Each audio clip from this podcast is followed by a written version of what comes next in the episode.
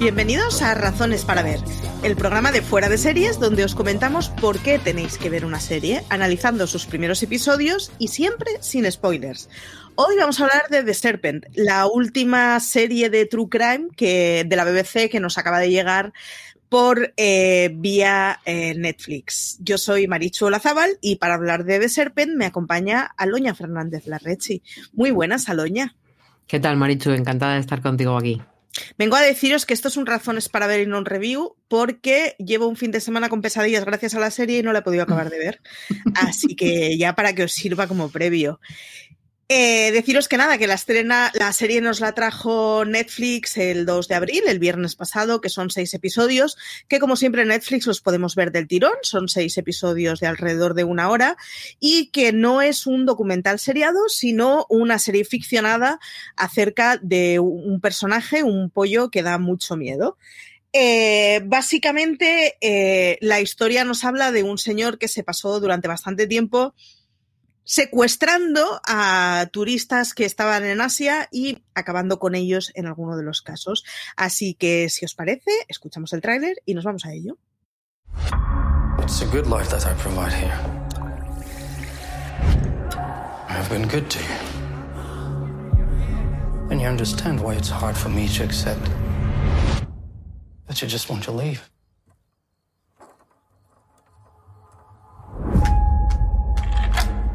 Home is always open to friends. Who is your guest, Ajay? Oh, you're the gem dealer. He is the gem dealer. My husband, Alain. We have a network of couriers throughout Asia and Western Europe. Which is how you're able to offer such attractive prices. To France. To France. To France. What's wrong with us?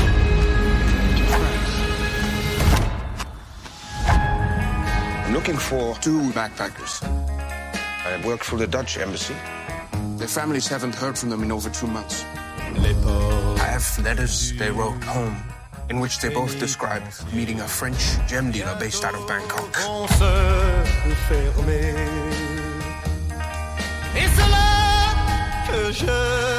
Do they name this French gem dealer? No, but if this killer is not found, people are in danger. What is my risk next to that? What is your risk?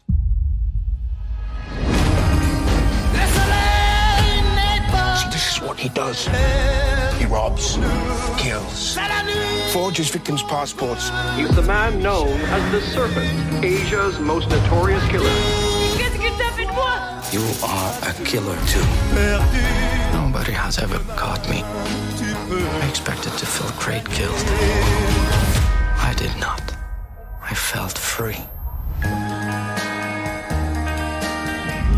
Muy bien, Aloña, pues de Serpent.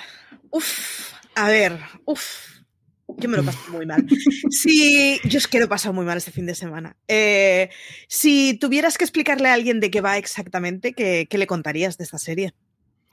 Bueno, pues eh, yo creo que es eh, una, serie, una serie sobre un asesino en serie, perdón por la redundancia, y, que cuenta la historia de este hombre que está ambientada en los años 70 y que él se, a pesar de sus orígenes, bueno, sus orígenes eran vietnamitas, pero, pero él tenía pasaporte francés y eh, su radio de acción, por así decirlo, era Tailandia, eh, todo el sudeste asiático en esa época, en los años 70, en los que, bueno, pues se llevaba mucho el, el hippie trail, como ellos lo llaman, el, el, camino hippie, eso, ese momento de tu vida en el que como que no sabes qué hacer y, y, y te sientes vacío y, pues la gente tenía problemas con, con pues abrazar la, no sé si la modernidad, el consumismo o, o, o estas nuevas formas de vida que, que, se, que se daban en los años 70, pues se iban allí a, a la India o a Tailandia a, a encontrarse espiritualmente, algo que, que, ya vimos de alguna manera en Wild Wild Country. Y bueno, pues allí eh, encontraban a un tipo que de primeras parecía un buen samaritano y que luego resultaba ser una persona bastante horrible que, que, bueno, pues en algunos casos terminaba con, con, sus vidas. Bastante horrible es una forma bastante benévola de definirlos, lo tengo que decir.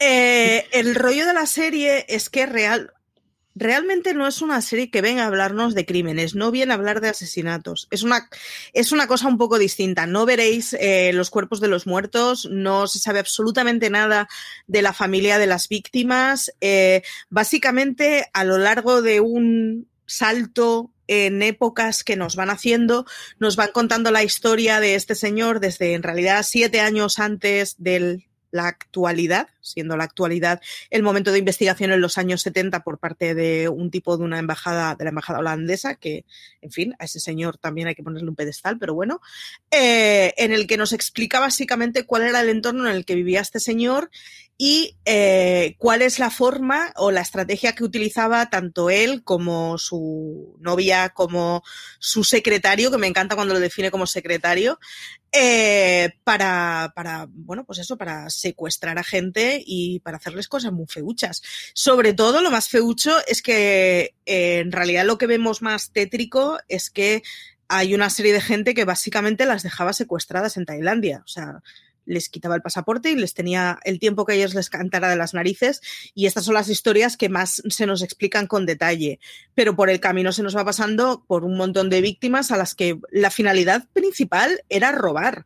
En realidad, quiero decir, eh, el crimen era muy blanco. Lo que pasa es que lo hacía con, pues ya que estoy en ello, me importa un huevo tener que cargarme a quien sea, tener que eh, arruinar a quien sea de una forma mucho más profunda que económica. Y, la verdad es que es una monstruosidad de historia. Yo ya os digo, o sea, yo no he sido capaz de acabar de verla. Eh, el señor protagonista me da un miedo increíble y el señor secretario, un tal señor Ajay, que he mirado, se llama Amesh Edidewera, eh, me da un un cringe de mil pares de narices. O sea, lo estoy llevando terriblemente mal. Eh, os lo recomiendo completamente, ¿eh? la estoy llevando muy mal, pero os la recomiendo completamente. No os confundamos, no lo estoy diciendo como algo malo. Bueno, algo malo sí, porque estoy durmiendo mal, pero, pero que me, me parece que consiguen sin en ningún momento haber ni gritos, ni sangre, ni ver cuerpos, ni no, no, necesitan tirar por lo explícito para generar muchísimo temor. ¿Cuáles crees que serían sus puntos fuertes, Aloña?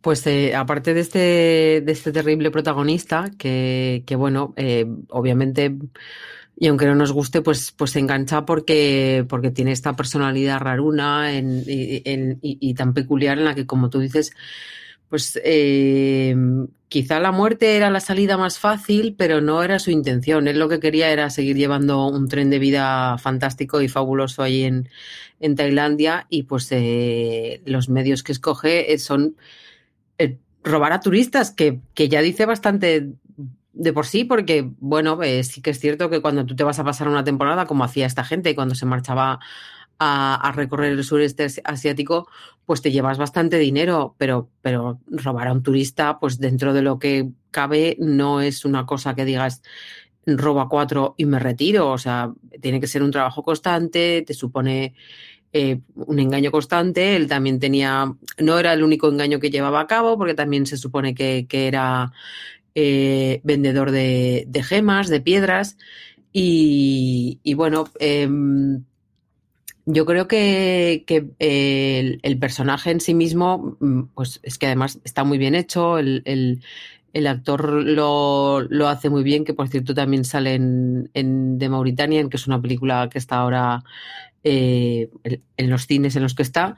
Sí. Y, y, bueno, eh, me da pena porque igual no se desarrolla lo suficiente, pero sí que es cierto que, que, tenemos la oportunidad de ver cómo le funcionaba la cabeza, que era de una manera un poco particular, y cuáles eran sus problemas. Ahora bien, mm, yo no me he centrado en él, o mi ira no se ha centrado en él, o, o igual lo que he conseguido es empatizar con, con el señor Kanipenberg, que es el, el tercer secretario de la, de la, embajada holandesa, que de buenas a primeras pues decidió que, que, se iba a poner a resolver un crimen porque tenía una carta sobre su mesa que decía que bueno que unos padres pues llevaban sin ver dos meses sin saber nada de, de, de uno de sus hijos y su pareja durante dos meses. Eh, me gusta más esa historia, obviamente a todo el mundo le va a gustar más esa historia porque la otra es terrible y me parece, pues bueno, que, que, es muy entretenido, ¿no? El ver como cinco personas que, que son personas, pues, pues eso, hay dos diplomáticos, dos amas de casa y un cocinero.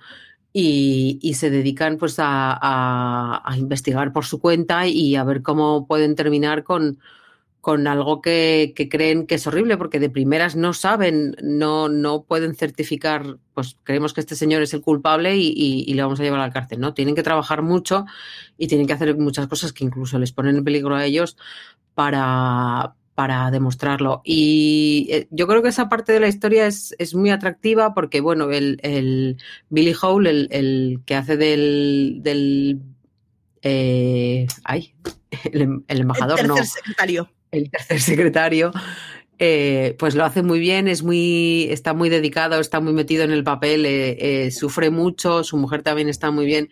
Y yo creo que es, es fácil empatizar con ellos y sobre todo con, con el riesgo que corren, ¿no?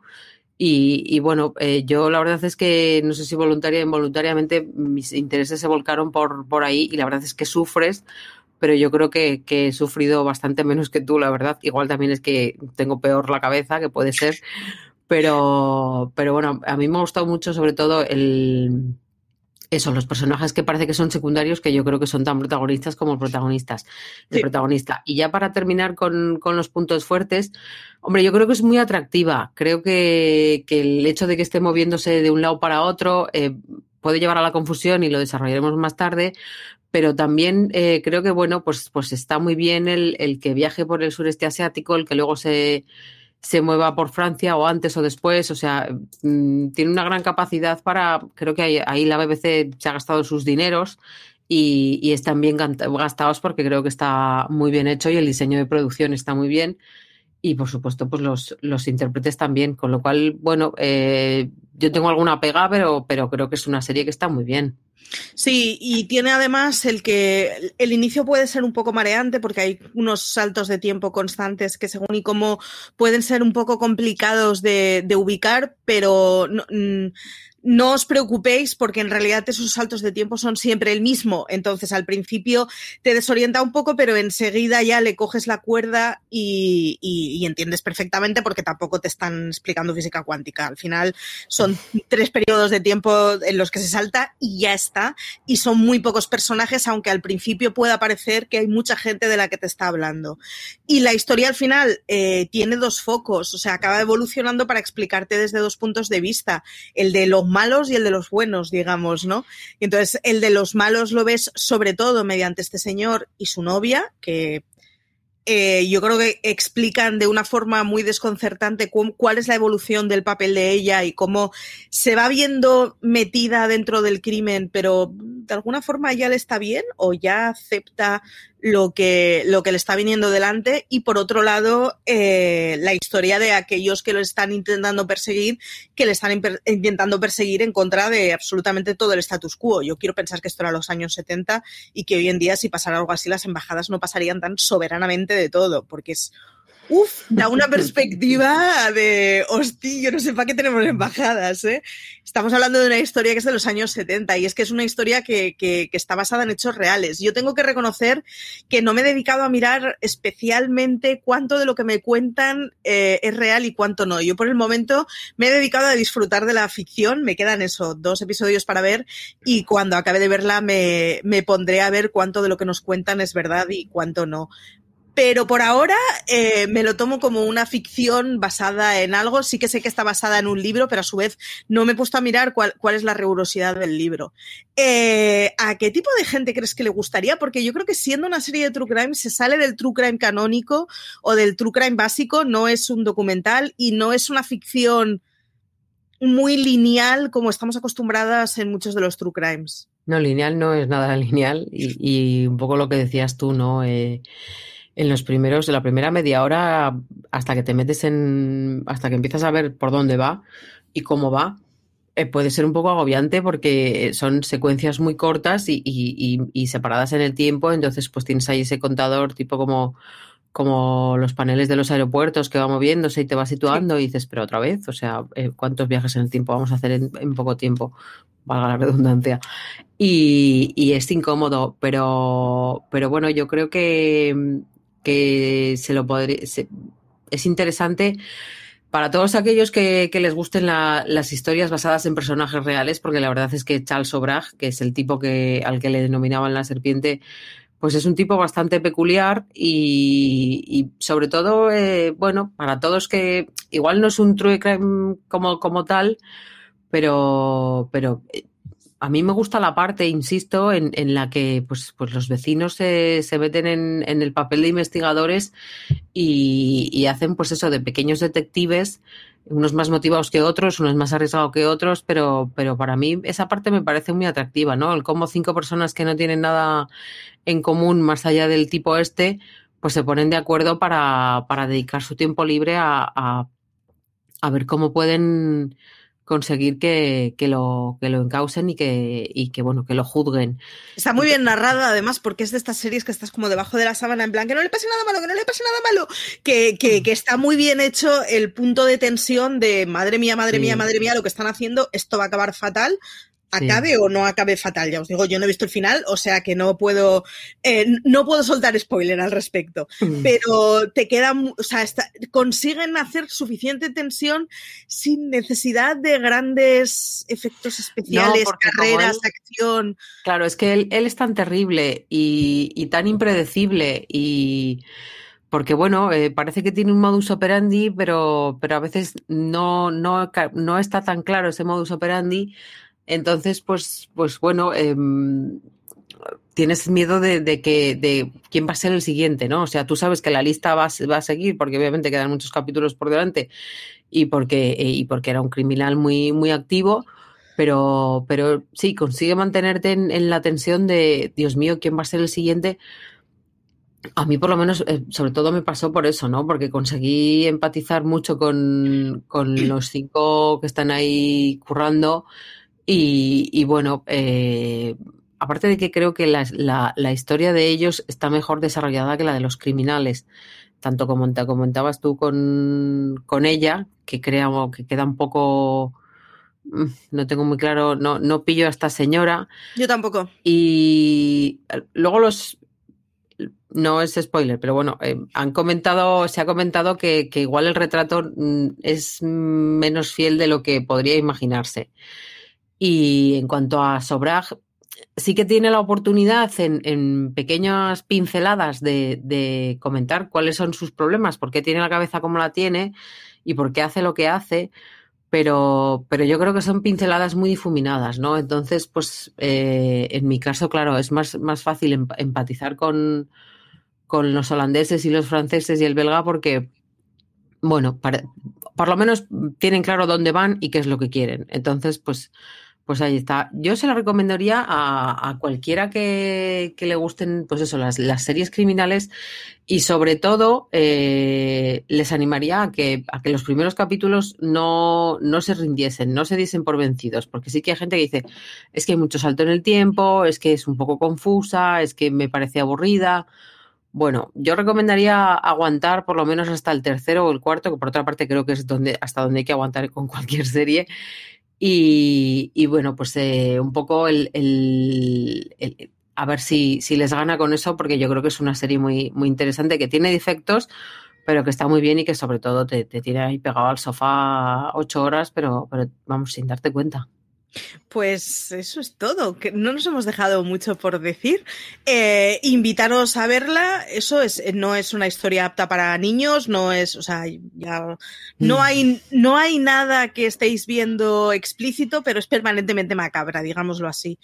Eh, así que nada, invitaros a verla, a las dos nos ha gustado bastante, eh, a mí me ha dejado completamente choqueada e impactada, pero podéis ir a fuera de series a ver la crítica que la hizo O sea que ya tenemos desde este fin de semana crítica de su mano, y, y nada, y como siempre, eh, agradeceros que hayáis llegado hasta aquí deciros que nos podéis dejar cualquier comentario en cualquiera de los eh, medios en los que publicamos los podcasts. Recordaros que nos podéis escuchar de lunes a sábado todos los días.